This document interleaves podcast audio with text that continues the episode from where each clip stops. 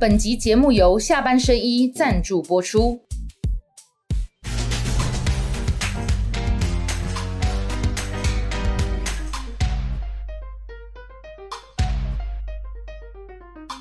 下班了聊一聊，下班和你聊，各位网友大家晚安。今天很高兴请到两位我的好伙伴，第一位呢是台北市第四选区内湖南港的立委候选人，也就是现任立委高嘉瑜。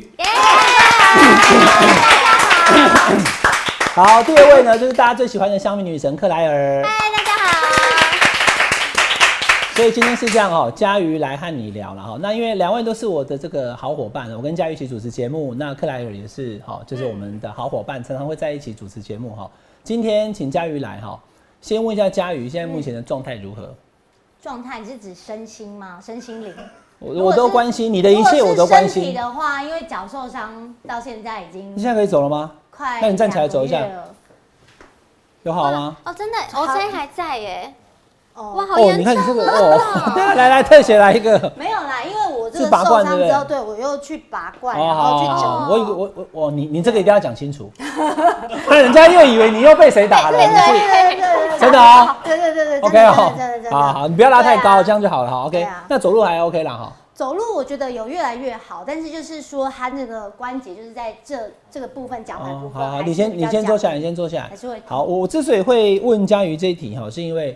这个佳瑜他现在除了上次摔倒，所以这个身体需要好好的修复之外哦，选情也是大家很关注的，我也特别关心啊，因为你在四年前高票当选，可是现在目前看起来哈，国民党突然之间就整合成功了，哦也没有怎么样，然后李彦秀就确定提名，然后游淑慧就退了嘛哈，所以我看你也讲说啊，游淑慧太委屈了哈，你有要唱太委屈给游淑慧听吗？也不会啦，因为其实国民党本来就会整合，这个是一定的。只是说这个整合的过程是表面上的整合，还是真正的整合？我想那是另外一回事。这是你期待的状况吗？期待哦。对啊，我意思说，如果国民党他党内竞争很激烈的话，比如说我也不怕讲了哦，像大安区现在卢志强跟钟佩君真的是干起来了，对不对？那那个徐小新跟费鸿泰也很激烈，那可能就会有一点分散力量。他们两个还没有到。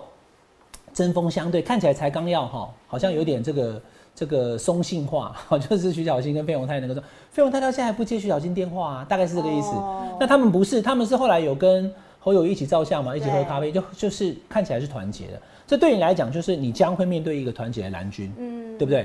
对，其实我不会把自己的选举就是寄希望于国民党的分裂，或者是说他们内部的问题，因为我一直觉得说选举最主要是靠自己。尤其是我本来就是在一个蓝大于绿的选区，所以国民党再怎么样，它的基本盘还是远远大于民进党，所以最重要还是我个人的努力。那至于国民党，其实你说，呃，李彦秀或是游淑慧，他们今天胜选的希望就是认为说，呃，在内湖南港现在有第三人要出来保送他们嘛，所以其实无论如何对他们来讲，他们看到的是这一点。哦，所以我觉得这才是最主要的问题，倒不是说国民党有没有整合或团结，其实那对我来讲都不是重点。你看还没惊呢，哈，哎，主席没笑容哈，也不是啦，就是说本来对我们而言呐，我觉得我一直以来没有去算计，说我今天选举啊什么什么票什么在哪里，或是从来我也不会去分析说啊我哪一个里是怎样怎样，但是我一路以来，其实我觉得我就是。认真做好自己该做的事情，不管是执询，不管是呃各项就是呃地方上的行程啊，选民服务，我觉得我把每件事该做的做好，我就尽到我。的本分，嗯，哦，这个才是最重要的。那至于说选民要怎么去选择，我觉得当然选民会有他的智慧去判断。好，刚刚这前面这一段都是高嘉瑜哈面对记者、立法院大家堵麦的时候的标准答案。等一下我要问他内心话。好，来我这里就要讲真心话。我们请克莱尔先跟大家做一些网络投票了，因为现在在看我们节目的网络的朋友哈，因为既然都已经这个呃就是。游淑慧就退出了哈，所以很明显的，国民党只会有一组，就是李彦秀嘛。对，那请这个呃，就是克莱尔跟大家，请大家投票。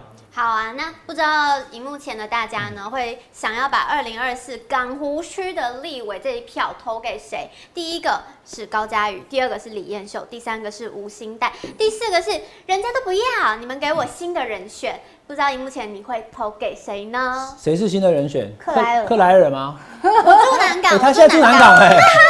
他现在住南港，因为我的票在桃园。哦啊，户籍还放在桃对园，哦，顿时失望。那我们内湖南港都高颜值哎，对不对？好不过美哦。不过他现在住南港，哦对所以你可以很对不对？棒争取我可以对拉我的邻居南港女有，我神。就靠克莱尔。因为好克，莱尔才是一一二三四哈，大家把它投起来。不过这个图也就等于告诉大家了哈，现在高嘉瑜他面对的是两个对手，一个是国民党李彦秀，一个就是台湾激进的吴欣岱嘛哈。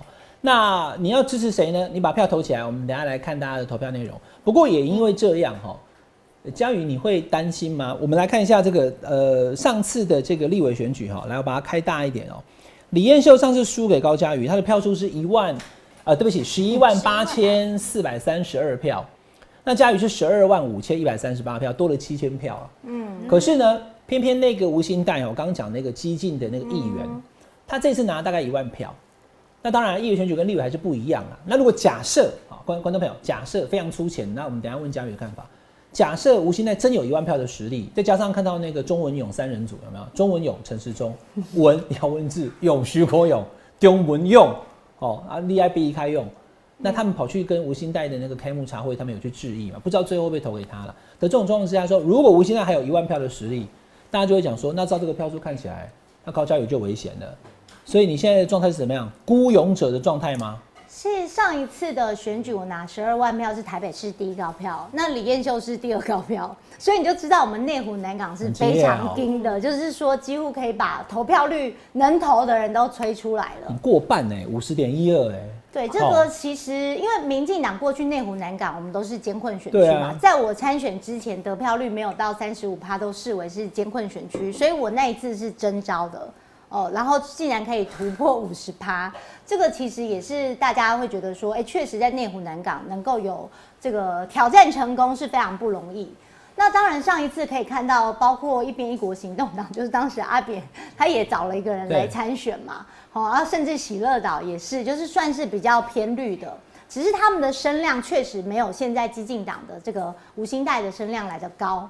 那所以你可以看得出来，就是说，在这次选举的过程，本来李彦秀一路以来他都说他没有要参选嘛。当初他参选议员的时候，又跑出来说要选议长。那当时他去说服他们党内其他议员的理由，就是说他没有要选立委。这也是今天为什么游淑慧要去挑战他的原因。嗯，那后来因为议长没有选上，又看到我们港湖现在可能有一个第三人哦，吴兴岱要出来参选。那看到这个保送的机会跟可能的时候，他现在又要跳出来选立委，这个其实就是引起最大争议的地方，就是说短短的半年，他又选议员，又选议长，又选立委。那这整个过程怎么去说服选民啊？包括他们同党的同志，其实对这件事情可能也不能接受。那嘉宇，你在选举的时候会就是怎么讲放大或者是主攻李彦秀这一块嘛？你要怎么跟选民诉求？其实这部分，我觉得选民其实呃私底下对这件事情也是会有一些意见，包括我刚刚讲的说，像呃陈一舟哦、他是我们内湖南港在地很久的议员，那本来是他是国民党的？对他国民党的，但是他本来他有一个助理要接班选议员，哦，年轻人也在地方上也跑了很久，哦，看板啊没选上对，不是看板什么都已经都砸下去了，钱都砸下去了，就突然李彦秀说要回国选议员。哦，当时就是引起一个很大的争议，就是说，哎、李彦秀就说他没有要选立委，他要选议员，然后导致这个年轻人钱都已经砸下去，但是最后无法跟李彦秀批评 批敌，所以最后呢就他是连选都没选，对不对？因此就没有办法，哦对，他就挑去民众党嘛。所以这个其实就是引起很大，大家觉得说很不能接受，说扼杀一个年轻人参选的机会，然后占了一个议员的缺。哦那北化有去民众跑党了哦对啊，所以嘉宇现在已经开始跟大家讲，所有民众党人站出来，其实这些港湖就投高嘉宇啊，都是那时候游淑慧讲的。都不是我讲，你都记得大家如果去看的话，游淑慧那时候在初选的时候，其实这些事情他也都有拿出来讲嘛，所以是国民党自己内部对这些事情其实都有意见。嗯对啊，这也是他一个主要的问题啦，就是说，因为我觉得啦，上一次立委选完之后，二零二零年，那李彦秀照理说已经离开了一阵子那他好不容易再回来，以他的实力，其实要挑战立委，我想大家也都会接受。但是他去占了一个议员的缺，还没有开始做议员，马上又说要跳议长，又要跳立委。那对民众的感受会觉得说，那你都还没有开始服务，都还没有去做事情，你就马上要去选别的位置。哦，这个感受可能不是很好，因为很多民众投给他，可能是基于他过去的呃服务，或是他爸爸过去也在我们内湖南港地方上哦，他们政治世家这样子的一个脉络，然后投给他，希望他能够好好做事。可是我觉得这样子一个看到有机会，看到有人要跳出来保送国民党，就马上这个想要参选，这种投机的心态哦，我觉得民众可能也无法认同。你接下来那个角色，或者说你的那个人设会改变吗？就是说开始会嗯加重对李彦秀的攻击，比如说像这个有没有好？就是内湖的虐童案，这个其实我们不太了解，这是什么？对我来讲，我选举其实都是正面选举，我很少去做负面的攻击哦。然后我都觉得把自己做好就好。但是这件事情，我觉得比较傻眼的是，就是内湖发现就是有可能托婴中心疑似虐童的案子。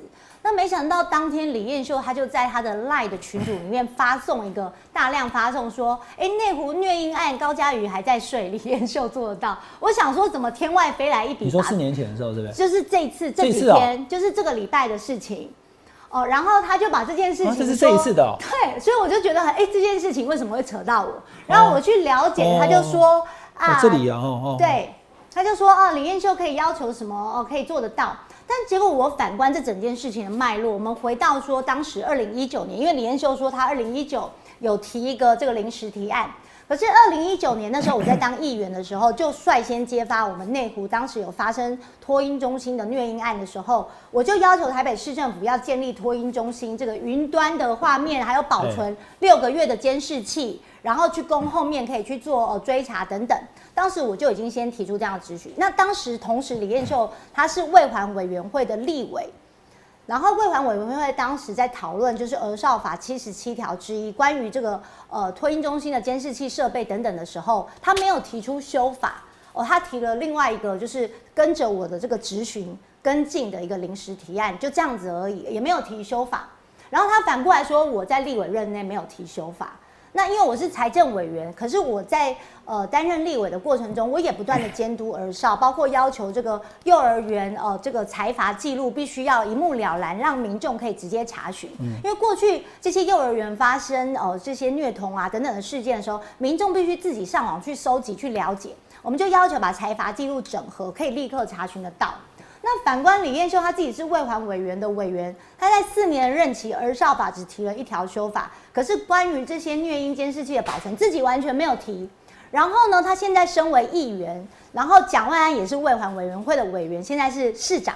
对于这个所谓脱音监管云，大家很重视的议题，他们完全没有任何的作为。你说从二零一九年到现在，台东县政府都已经哦要求全部都建立，不管公私立的托婴中心都要脱音监管。新北市政府也有一百所的哦托婴的监管云都已经上线，台北市只有两间，所以应该要先要求台北市政府。那内湖的这个没有是不是？内湖这个就是说，这次发生这个事情，内湖这间没有。他们的说法是说啊，托婴中心用 监视器遗失为借口哦，所以说应该监视器要保存。但是后来我去了解，托婴中心说他们已经把硬碟全部都送给警察局了，所以根本没有这件事情。但是他现在是反过来说啊，为什么会有监视器遗失？就是因为没有把这个监视器要求要保存。所以那画面其实在就对了。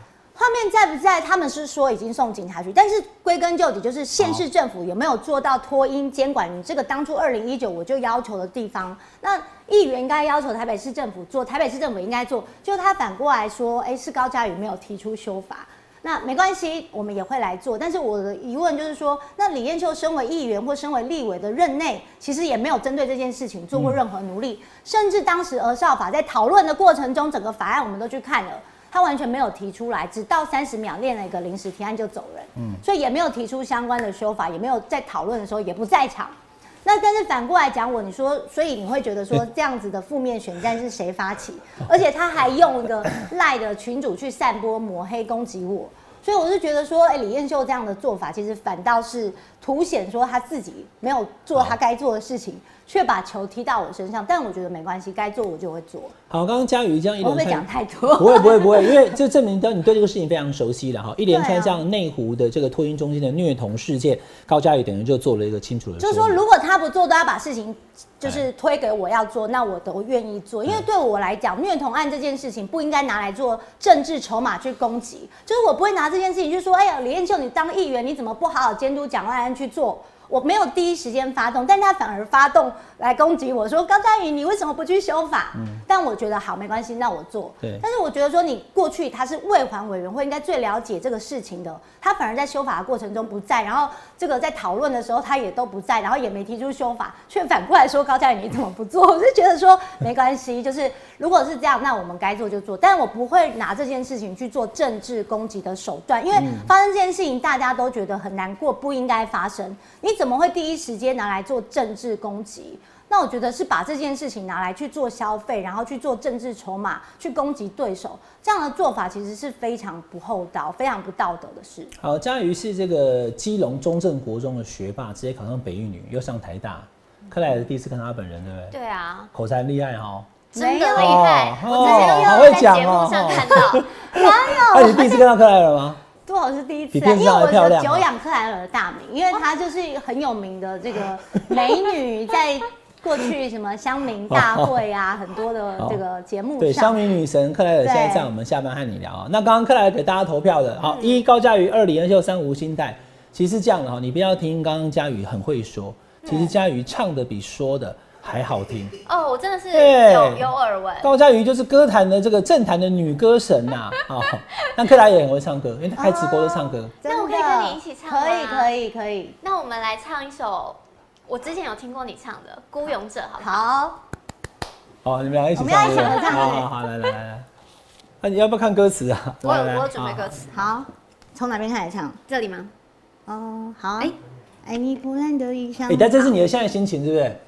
被夹杀了，哪一段最符合我一直你的心情？我觉得我唱的歌都很符合我的还是走岸心情上也从什么隐形的翅膀、啊，那你等下全部都唱一遍好了，来来，孤勇者先来。要从爱你孤身还是爱你破烂的一下？嗯，可以都可以。我也是。好，那你你先好了 好，啊，不然你唱这一段，我唱这一段，然后再一起，哦好好不好？哦好你这你这你唱这一段，我唱这一段。好。好。好，爱你孤身走暗巷，爱你不跪的模样，爱你对峙过绝望，不肯哭一场。爱你破烂的衣裳，却敢堵命运的枪。爱你和我那么像，缺口都一样。去马配马，这褴褛的披风，战马战啊！一追卑微的梦，致那黑夜中的呜咽与怒吼。谁说站在光里的才算英雄？哇，我跟克莱尔可以一起出道了，我的荣幸，我的可以荣吗幸。刚刚这段在剪精华了我。们叫克莱尔鱼，哎，你唱的很好哎，可以吗？哎因为很多人讲说，有时候那个对啊，你干嘛？你要跳花开舞啊？没有啊，我想说，哎，我们这个可以搭配什么舞？这样最近不是什么？那你看，你既然都唱了，有李 feel，多会跟那林香，你说你最近都唱什么？我们要取代他们。李多会跟林香吗？林香会唱花，会跳开花。他们最近有一起李多惠我知道有开花舞，真的好。那你们两个比他们红啊。就是女神一起那个嘛，同你们两个也是女神啊，对啊。那就再唱一首啊。那我们就用什么？你说你最近都唱什么？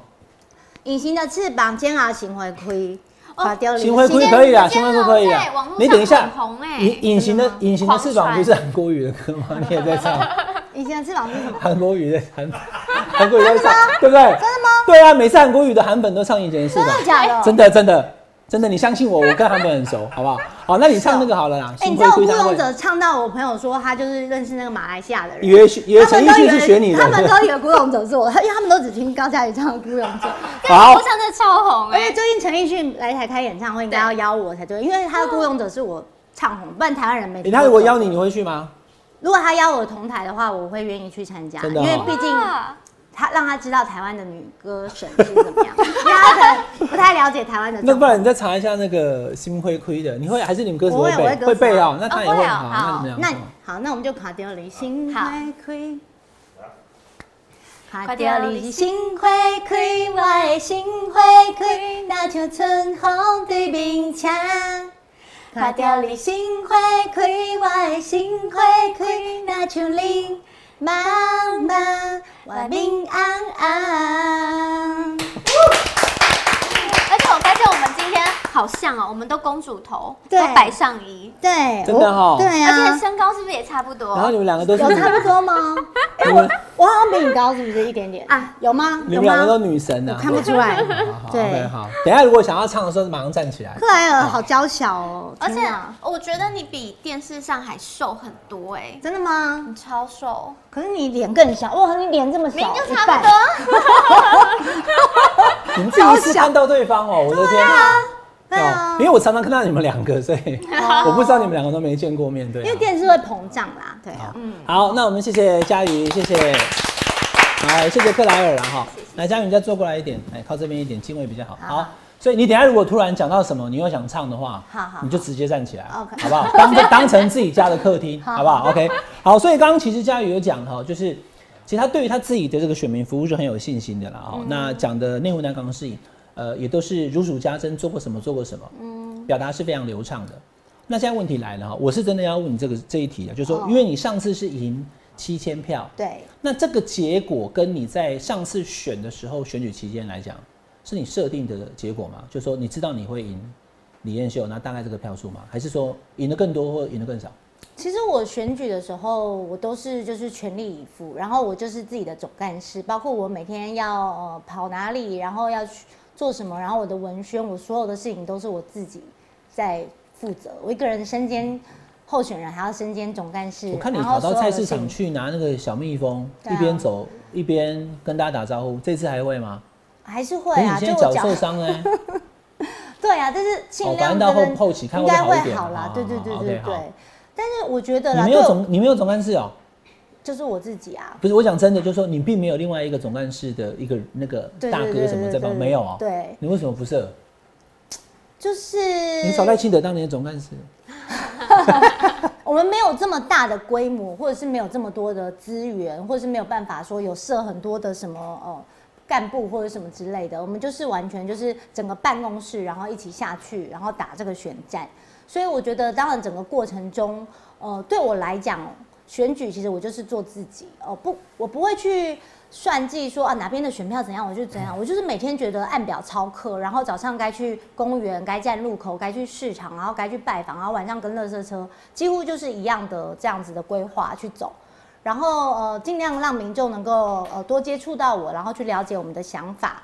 所以你会发现，我们竞选总部成立的时候没有什么人，因为我们没有什么庄脚跟组织。所以上次赖清德来我竞选总部成立的时候，他回去偷偷问说：“啊，你平常竞选总部成立都只有这些人吗？”他就是他有点。他有点哎吓到说：“啊，那也狼安呢？”哦，对，因为我们平常其实就是比较没有去做这些什么组织动员的。但你上次知道你会赢吗？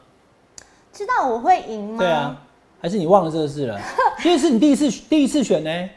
二零一六年的时候，你想选，可是后来是礼让黄珊珊啊，该是怎么？讲呢？就是说我从第一次选议员之后，我在内湖南港选举都是第一高票哦，所以在选选立委的时候，其实对我来讲，我也是就是平常心。你看这种人哦，念书都第一名。第一名，不，我你知道他国中的时候，我上次因为我想我小孩要念书，我问他，他说秘诀是睡觉啊，早点睡就好没有。他也没有补习，你知道吗？他没有补习。没有，我是说早睡早起，精神好，就是你上课的时候一定要我真的请教过佳宇这个事情，因为他在基隆的中正国中，不是台北市那个民族学校中正国中，嗯基隆的，嗯，但是他考全校第一名，他却没补习，家里在开百货行还要帮忙。他说就早点睡觉就好了，干嘛呢？对不对？那你现在选举你也不用总干说，如果，你熬夜念书是恶性循环，那你早一点睡，精神好，你就上课的时候就把老师讲的东西。那你国中的时，候有谈恋爱吗？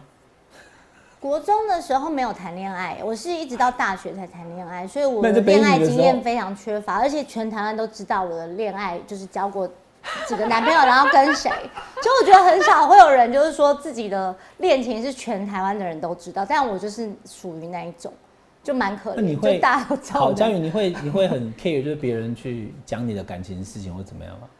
Care 是不会，因为我就没有怕乏善可陈啊，我就不像人家感情经验很丰富，就是很单纯，就是从小到大，我觉得我就是一个好学生，然后尽好我念书的本分，做好我该做的事情，然后议员立委也是，就是就是一个该做什么就做什么，然后不会去想说想东想西，然后那你有没有想然后也没有把恋爱当做一件很重要的事情。可是你是那因为我觉得我最惨的就是说，因为我从大学就学生会会长，然后几乎所有人都认识我，然后到后来去当立委助理嘛，然后当国大代表嘛，最年轻的国大代表就已经很早就是像公众人物一样，所以几乎都没有什么机会去接触到一般的 男不是？等生。一下，等一下，嘉宇问你哦、那你大学就红了嘛？因为你是会长嘛。对啊啊，我到现在出去拜票，你知道还有那种这以前台大的对台大电机系的啊，什么说啊，我在以前在男生宿舍的时候，你有来这边拜票啊，什么到现在还印象，都已经当爸爸。喜欢你的人那么多，为什么不追你呢？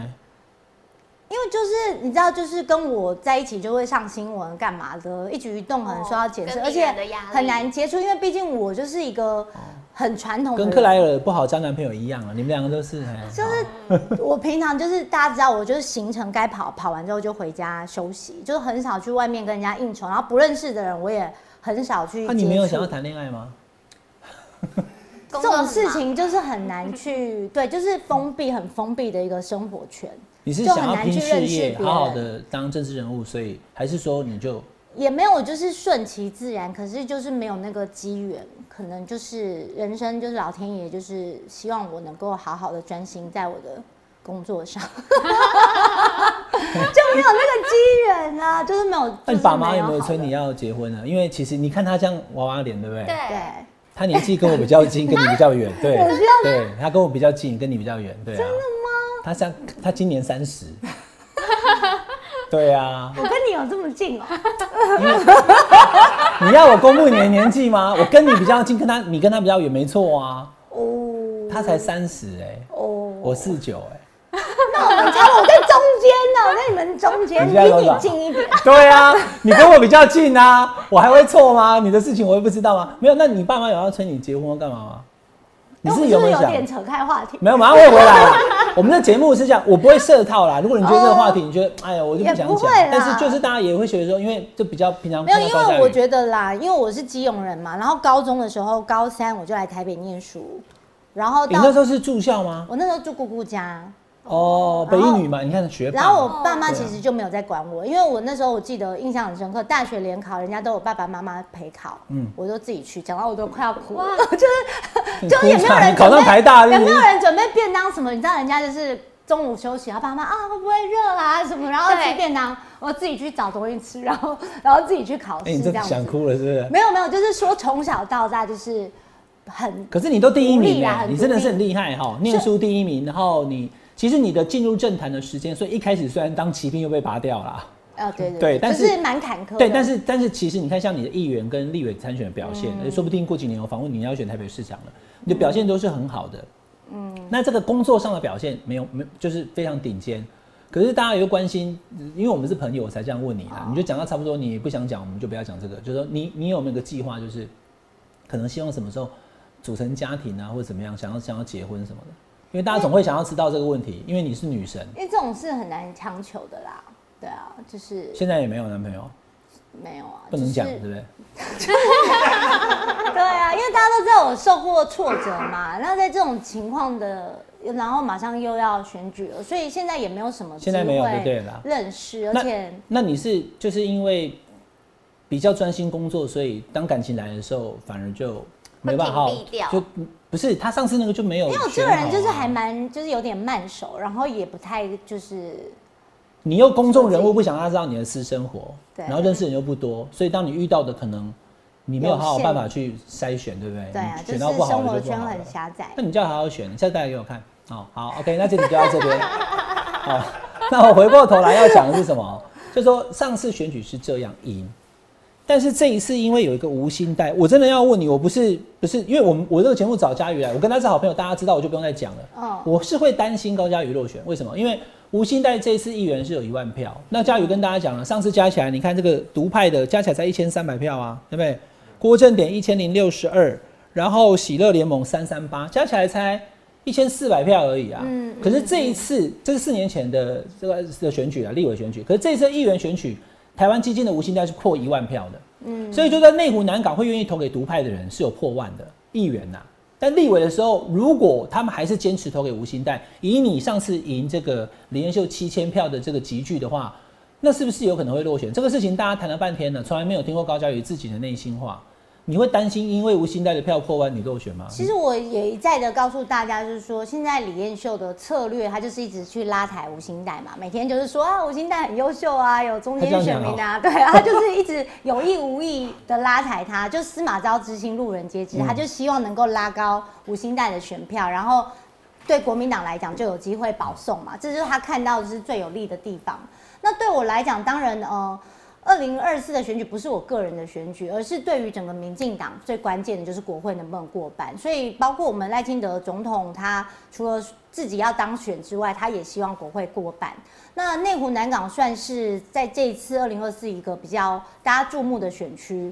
那我觉得注目的几个点，你可以看到说有几个，包括蓝大于绿的，像基隆。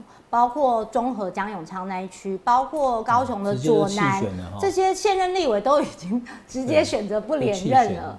那我觉得内湖南港算是一个最后一块，还算是蓝大于绿的选区，我还在努力，而且有机会胜选。高嘉宇是国会过半的最后防线，可以说就是一个我觉得指标性。抢救高嘉宇就是抢救民进党。对民进党来讲，二零二四国会过半，除了那些我们既有的，就是。绿营的基本盘的选区一定会赢的之外，哦，大家关注的就是一个像这样子的一个指标性的，而且哦，我们是胜选的情况之下，又是现任情况之下，能不能继续守住？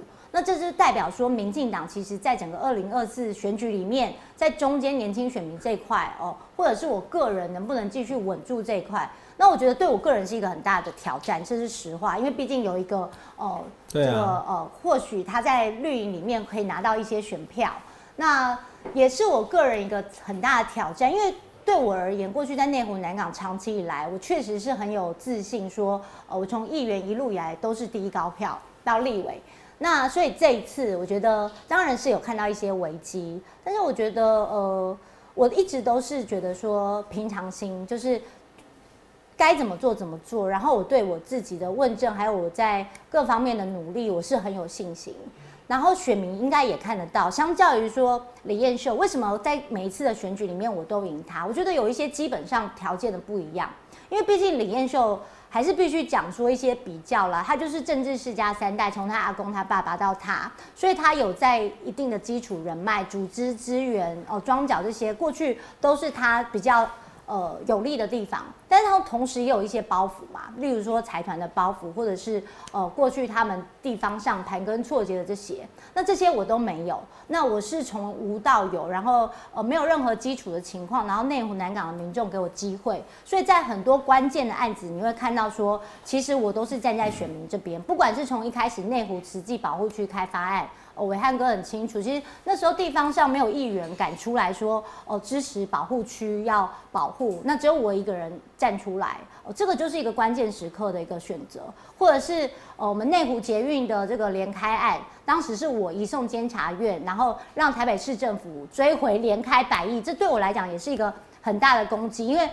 在地的议员没有人去揭发，你会发现说现在议员没有人在打财团、打弊案的。但是我在当议员的时候，不管是内湖连开案、大巨蛋，或是松烟的文创，呃，或者是这个呃文华东方的这个旅馆的容积案等等，金华城的案子，每一件我都是非常认真在去做相关的。议员的哈，对，所以都还记得。所以你会发现这些大案子现在几乎没有停，现在都是在做政治对立，现在都是在做呃互相去揭疮疤。但是你去打台北市政的这些财团，这些过去不公不义的事情，几乎没有声音了。所以我觉得我自己存在的价值，包括这些案子哦，我是过去很努力的去追。我相信大家有看到，这是我不一样的地方。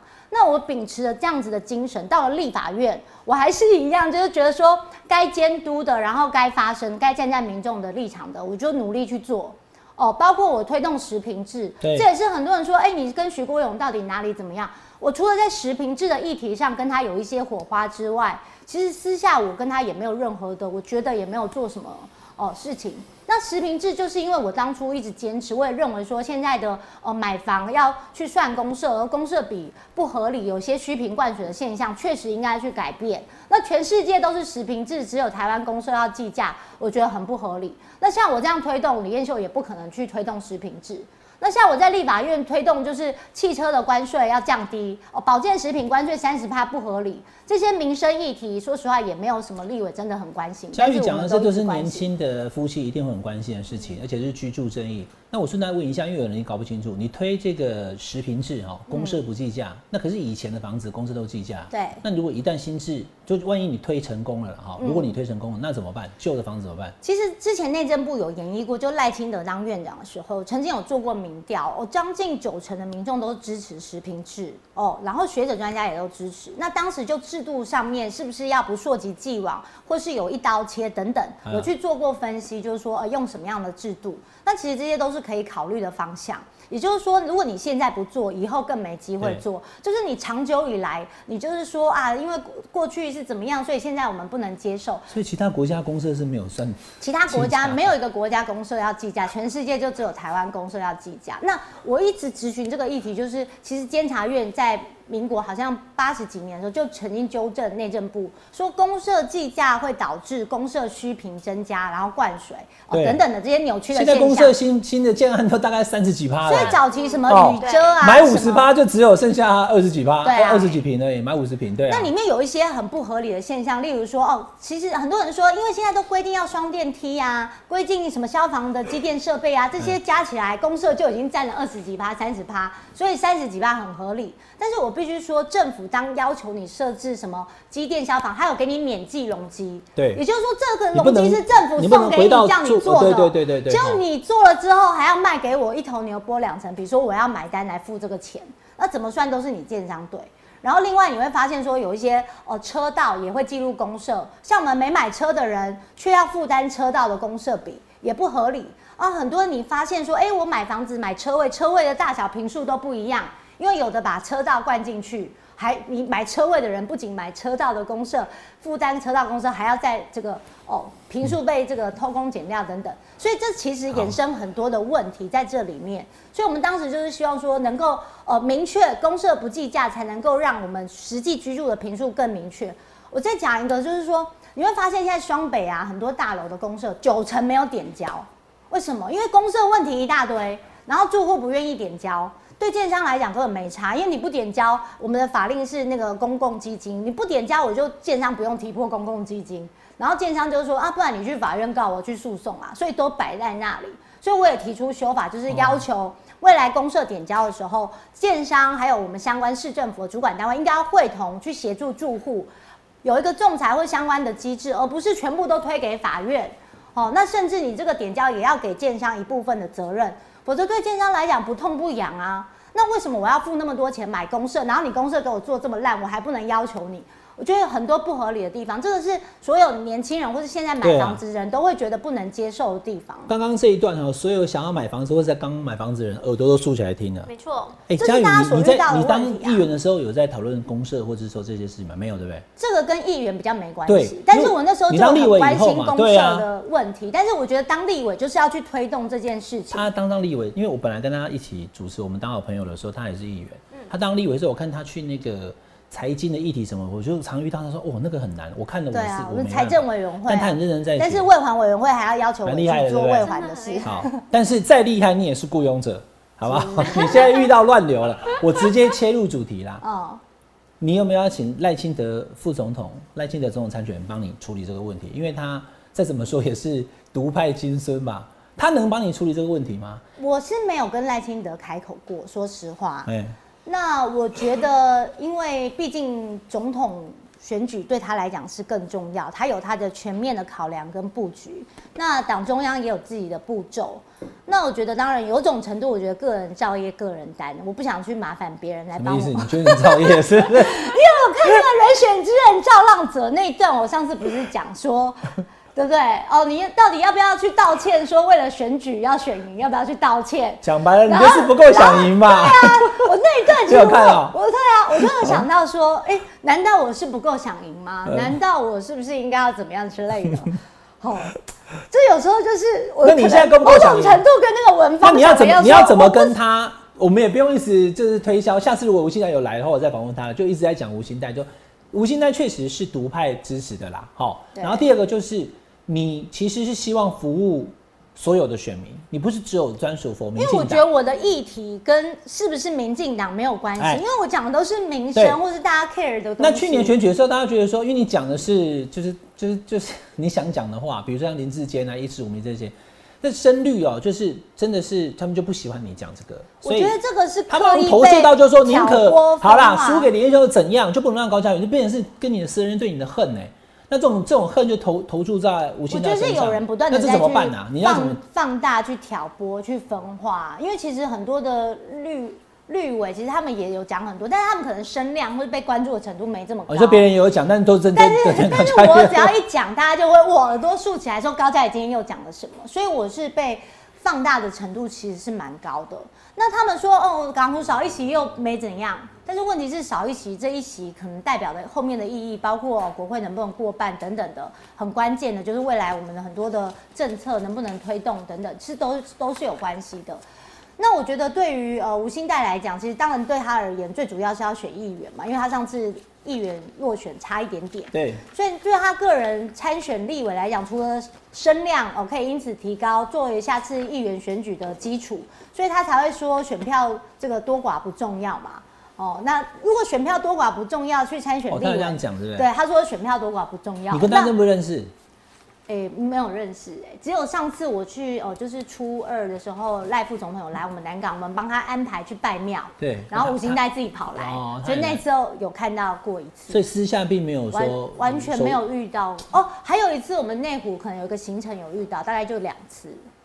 那你要怎么处理这个问题？我刚刚讲了嘛，因为现在五月嘛，还有一段时间，嗯，你是会希望我上看讲上次你有提到说可以可以协调或比民调，我们是有说，如果可以整合民调，可是你不是被民进党党提名的哦，今天已经提名了，对啊。今天已经公布，你已经提名了，你就已经是民进党的立委参选人了、你也不能退啦。还是说你觉得如果你跟他比民调，可是他一定会讲你自高教育民调就比我高啊，我还干嘛跟你比民调？我？们比民调其实就是希望能够去推出最强的候选人。那如果有人他的目的是为了参选议员，或是为了保送国民党，那他可能就不愿意民调嘛，因为他是站在他个人的利益考量。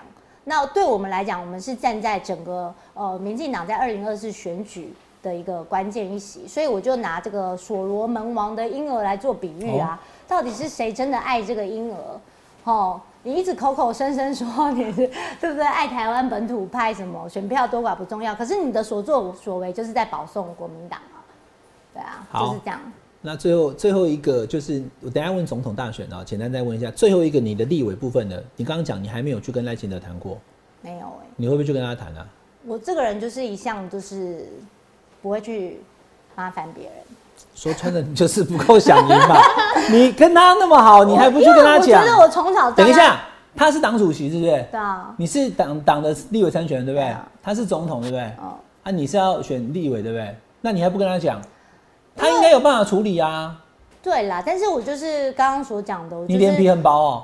就是一路以来，我都觉得我应该要靠自己的努力，我不是很少会去拜托别人，或是我选举的时候，嗯、也没有去动员什么，因为我都觉得我应该要自己把自己该做的事情做好，自己努力，不要去麻烦别人，选举是自己的事，我都是这样想。好，那如果你觉得赖副总统、赖主席、赖总统参选出手的话，他去跟独派沟通一下，或是你跟他有行程，大家互相质疑一下，是不是这个事情其实可以被解决？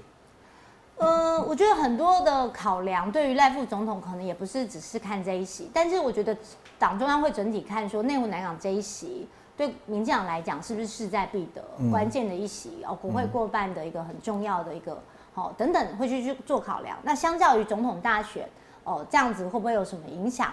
哦，那我觉得整体评估之后，我觉得呃，党中央应该会做出有智慧的 判断，说要怎么去处理这件事情。那我也觉得也不要去勉强或是硬要说他们怎么做，因为我觉得时间到了，自然就是呃该怎么样就怎么样。